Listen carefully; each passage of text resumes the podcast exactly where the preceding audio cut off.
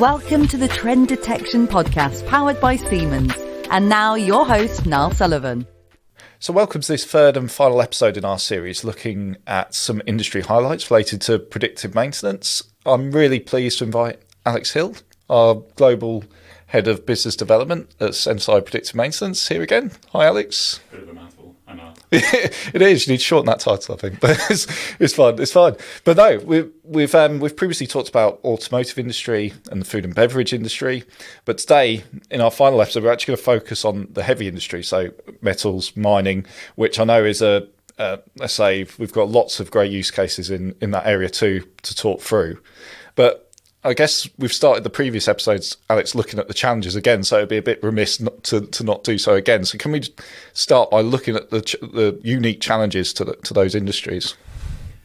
I think one of the one of the primary unique challenges is it's a dirty industry, and I mean that in every sense. So politically, environmentally, uh, technologically, everything is is it has some bad connotations around it, and it'd be wrong of us not to address that elephant in the room. But the fact is that our technology can help that industry to be less dirty, to be more sustainable, to be more environmentally friendly. And so there's a huge amount of opportunities to do that. And, and the companies that operate in that area are actually very committed to making sure that they can operate sustainably, sustainably and in an environmentally friendly way and in a way that's respectful to, to the earth and, and people. Because if they don't, they wouldn't be in business because people care about that kind of thing now. And these companies are ultimately run by people. So that's one of the first challenges. How can they operate in a way that is respectful to people and the environment and continue to do that? Then you get into the classical areas of, from a machinery point of view, their environment is dirty. It's incredibly hard on the machinery. Things break all the time. There's contamination. There's it, it's it's it's one of the most challenging environments that a machine can be in.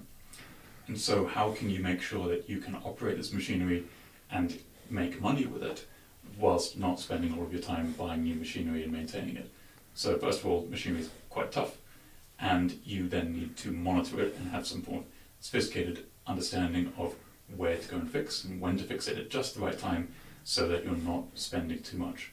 Because the, the margins in actually extracting uh, minerals and things might be quite low, so you've got to do it at quite high volume, which means you need to keep doing things uh, often through a number of shifts and through a large amount of machinery. And so downtime becomes very important. How can you avoid unplanned downtime? Particularly in areas where if you're processing and, and refining some form of ore and producing steel or aluminium, that's a continuous process. And you have something that is hot and effectively live going through your entire factory. If something fails during that point, you could waste all of that product, damage all of that machinery, and it might take you uh, over a week to reheat that material, to reheat the furnaces and things, and, and the energy costs involved in that are, are phenomenal as well. So unplanned downtime through every part of that industry becomes really, really important. I think unplanned downtime, sustainability, safety, of course, is, is massively important, making sure that these things are done in a safe manner and, and making sure that they're not spending money where it doesn't need to be done. And you've also, I mean, I like your I like your reference to a sort of dirty environment, but it's also it's it also requires sort of rugged technology in terms of. I know we're sort of moving away from software to, towards the hardware side, but is that a challenge as well in that industry to use, you know, hardware sensors, etc., which actually can you know, withstand the pressures that you sort of mentioned before? Can be. Uh, the heavy or the mining and metals industries, there's actually quite a lot in common in terms of monitoring with oil and gas, where they've got a, a quite a deep culture and deep understanding of how to use condition monitoring to optimize how they perform their maintenance. So they already understand it quite well. We don't need to explain what condition monitoring is, mm-hmm. what predictive maintenance is. They get it already, they know it, they're probably already doing it.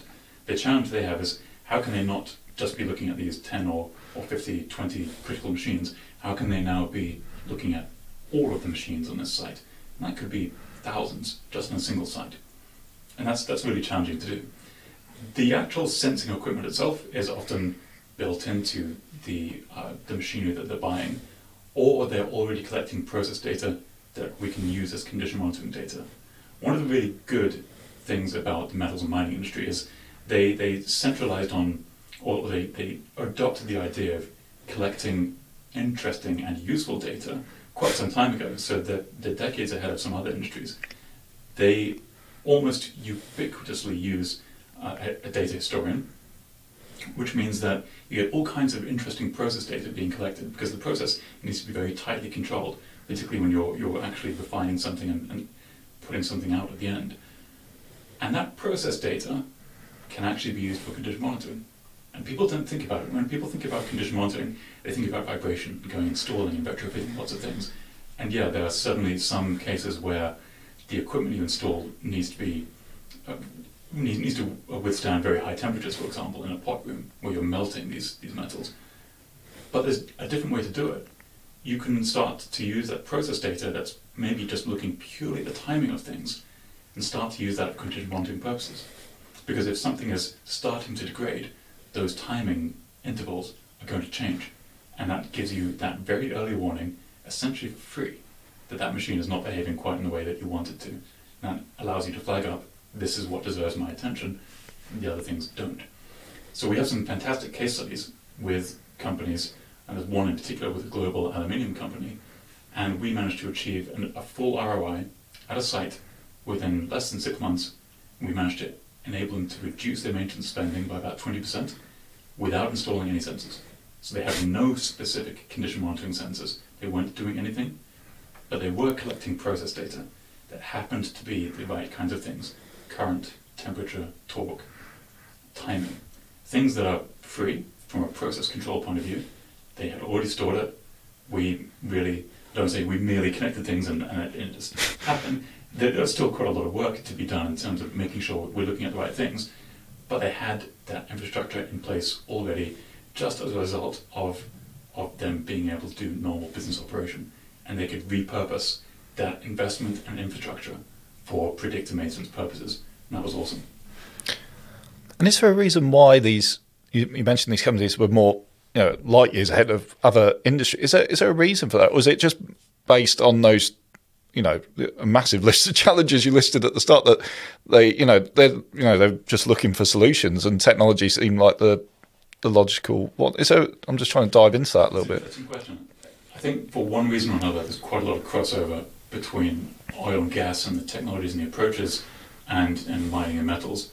And, and heavy industry is not just mining metals, but other things like concrete, pulp and paper mm. and so on. But for us we do see the most growth and the most adoption in mining and metals specifically, and, and that's that's because they, they actually have that whole culture of safety and appreciating that they don't want to be up against these machines all the time, that they need to be continuously running, and that they need to be monitoring, and that that culture is, is really carried over from oil and gas. I don't know why.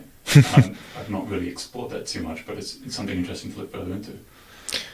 And I guess another aspect as well, which we haven't touched on in the previous series, but you mentioned health and safety. So I guess the fact that it could be re- monitored remotely as well, the machinery can be, you don't have to be on site to, to monitor in these dangerous or, you know, environments, I guess. That's actually a really good point. And one of the things that we focus on quite a lot as a business outcome, the fact that even before the coronavirus and the fact that we had to spend two years indoors, maintenance is changing. It's no longer about going up to something and resting your hand on it and understanding what you need to do.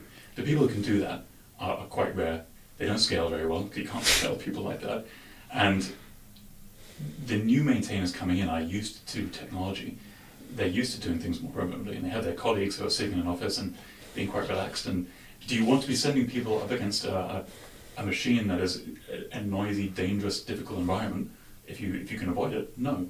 So maintenance is becoming more and more remote. The fact is that you can do a lot of your diagnostic and, and planning and preparatory work completely remotely by looking at the data that's coming through and having a system that guides you as to what you need to go and look at. And the workplace is changing. Mining and metals is, is still a seen perceived as a dirty industry, but the fact is that they go to extreme lengths to make it safe and clean and and, and have a minimal impact on the environment and humans. And technology absolutely helps them do that. actually, because I know we've done in the past, in the past year or so, done a few podcasts around this topic with you know experts in the industry, and from what what I gather, there's another reason why you know technology might be more widespread is that there's a lot of sort of knowledge sharing. I know we've talked on previous episodes about is knowledge shared, but I, I sort of understand that there's in in mining or metal in particular, heavy industry in particular, there's more knowledge sharing. Is that your sort of experience too?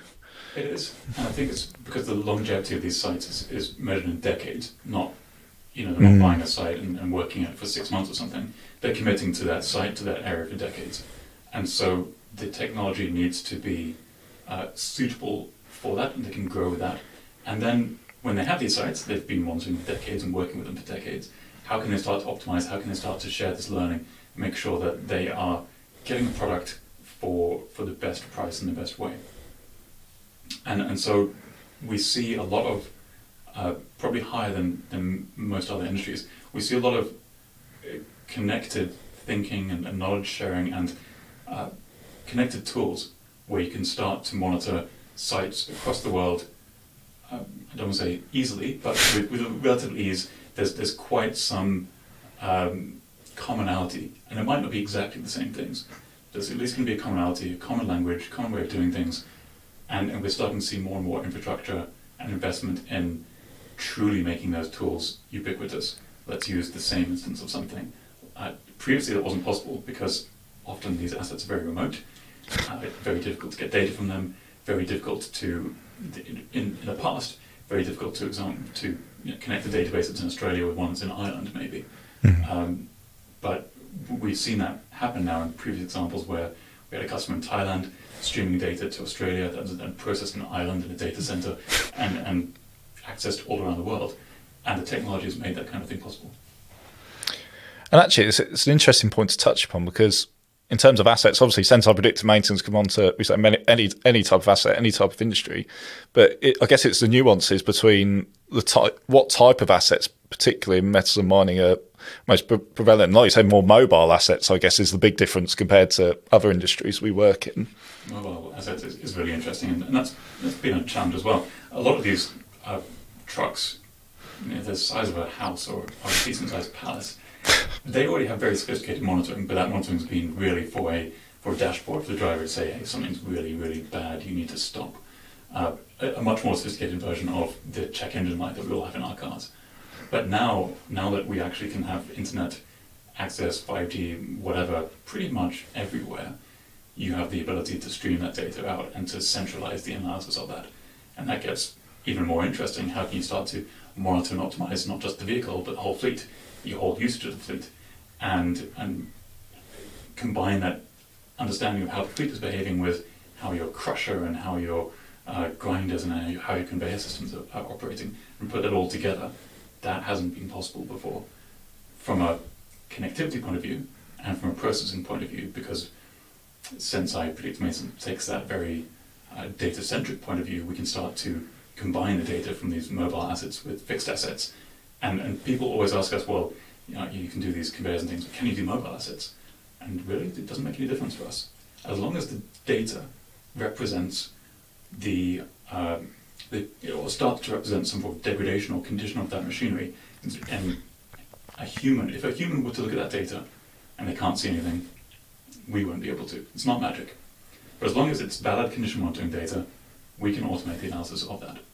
And then you can have your mobile machines as well as your fixed plant in the same area, and it gets to be a really nice holistic view.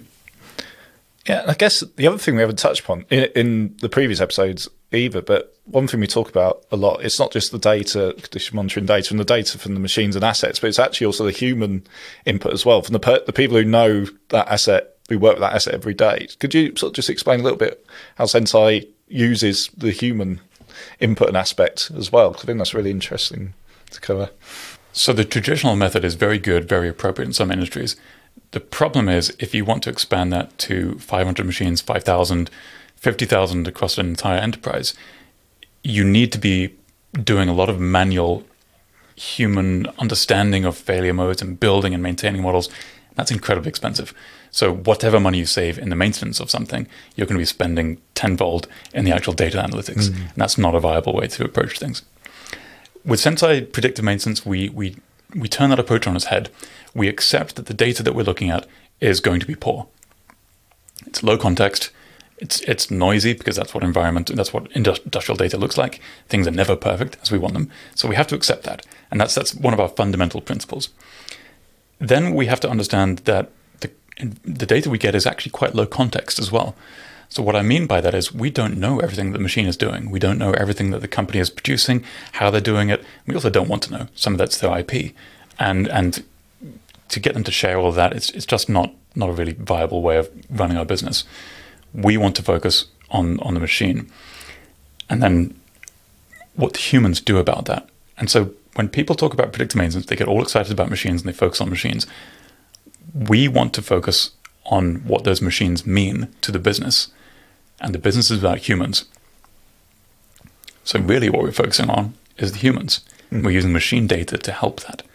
So rather than saying that we know everything about this machine and we're going to uh, tell a maintainer that the bearing is spalling in a particular way and blah, blah, blah, what the maintainer probably wants to know is the bearing's going bad, I need to do something about it. And the fact is, I have all of these other machines with bearings that aren't going bad. So I'm going to focus my attention on this one that actually is and do something in an efficient manner that saves the company money rather than having to go and check things all the time and, and, and do things just because the manufacturer says so. Mm. So, by that, we, our currency of how we work is human attention, not machine health. And that, that flips this whole thing on its, on its head. We're looking at machine data, we're working with machines, we're, we're, we're guiding people about where to pay attention with the machines, but actually what we care about is human attention. That's, that's our currency we take the data from machines and we direct human attention to where our algorithms believe it is most warranted. And then we learn from what the human does. Because our data is inherently actually quite poor, because we're looking at very simple condition indicators, things like current, torque, temperature, pressure, things that actually by themselves, they're not very interesting. But when you start to look at them over a length of time, you start to combine them with other things, you start to combine them with data sets that you feel are also similar, then you start to build quite an interesting picture. Then you start to build context that becomes more meaningful. And one of the best ways to build that context is by learning from what the humans do. They, they know this job already. Why sit them down in a, in a room and get them to spill out everything when actually we can learn on the job? Yeah. So that's what we do. As people interact with the application, as people go and perform work, we learn from that as well. What did they do? Why did they do it? That's recorded in the maintenance management system or within Senseye predictive maintenance itself. And we combine those two things. We combine this industrial machine data as well as this human data. And that helps us build context automatically by people just performing their normal roles. And it helps the algorithms become more and more effective, more and more efficient. And it helps people ultimately zero in on more and more what they need to be doing and relate that to a business outcome. So we're matching all of these things in the background and then learning from what people do about it. Think of it as a almost like a music recommendation algorithm, but it's focused on machines. we use that on the website. Yeah, we'll update the website with that. um, no, that's really great. I mean, so just just to finish off, because I know we've got a lot of lot of customers in the, in this particular area, and you've sort of, I guess, covered a lot of the reasons why you know you know how advanced they are in terms of um, technology and culture, mindset, etc. But is there just to finish? Is there just one reason we can pinpoint why Senseye Predictive Maintenance has been so successful in the heavy industry? Save the money.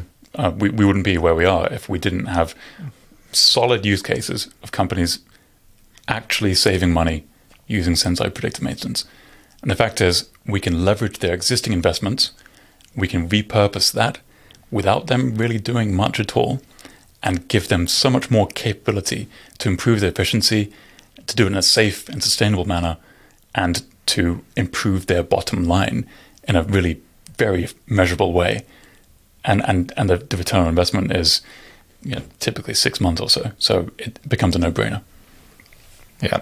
Fantastic. Well summarised as well. I think, and that's a great way to end our three part series as well. So, um, I'd like to thank everyone for listening out there, and also obviously thank you to Alex again for taking part in this series. Thanks for having me, Niall. It's been fun. Yeah, been really fascinating. So, Um, so yeah, so obviously there'll be plenty of trend detection um, episodes to come. So please subscribe in your usual channels, and we'll catch you on the next episode. Thank you very much.